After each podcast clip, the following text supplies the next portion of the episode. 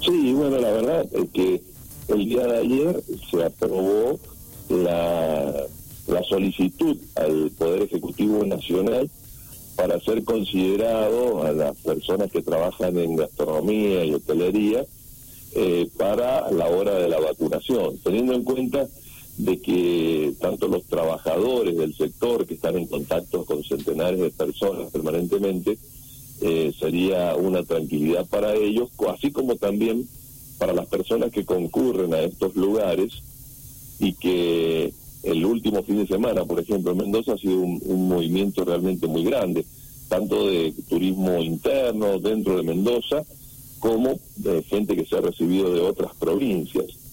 Si hay una actividad en donde realmente ha impactado muy fuerte, eh, como otras, ¿no? Pero es notable lo que ocurrió en el plano de la gastronomía, en la hotelería, eh, en una provincia que es con un perfil netamente turístico y que se han cerrado numerosas empresas que están relacionadas al sector. Y eh, medidas como las que se pueden venir creo que pueden generar una situación complicada, eh, amenazando inclusive la existencia de muchas empresas y pymes que dan trabajo a más de 10.000 personas en forma directa y otras tantas en forma indirecta. Por ello es que se aprobó el día de ayer por unanimidad y se ha enviado tal solicitud al eh, Poder Ejecutivo Nacional, tal cual se hizo con eh, los empleados de comercio.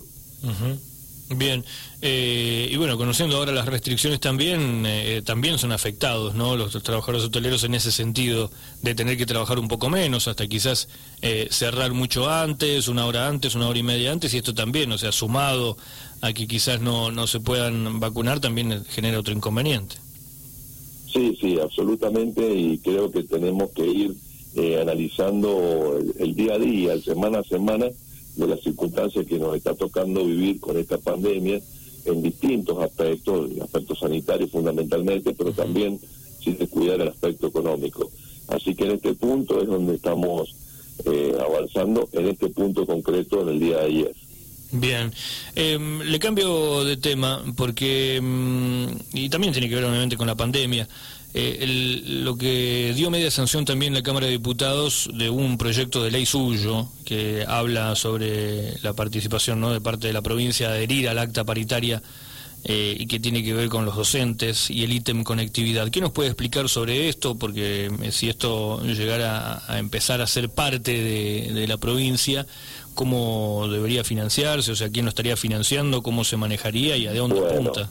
Justamente, bueno, eh, la pandemia, otro de los de los puntos eh, que nos arrojó y de las realidades que tuvimos que manejar fue que no se pudo mantener con la presencialidad en la educación.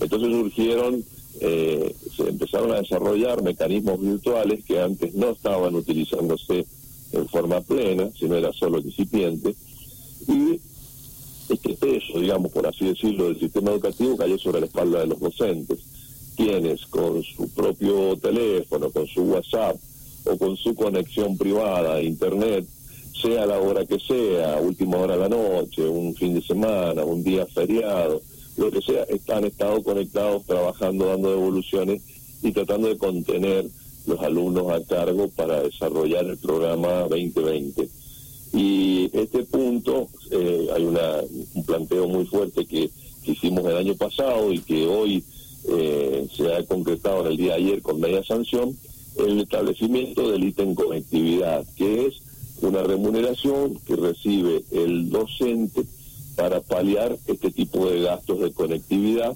para asegurarle que en el transcurso de este año pueda tener eh, una ayuda en este a este respecto, ¿no?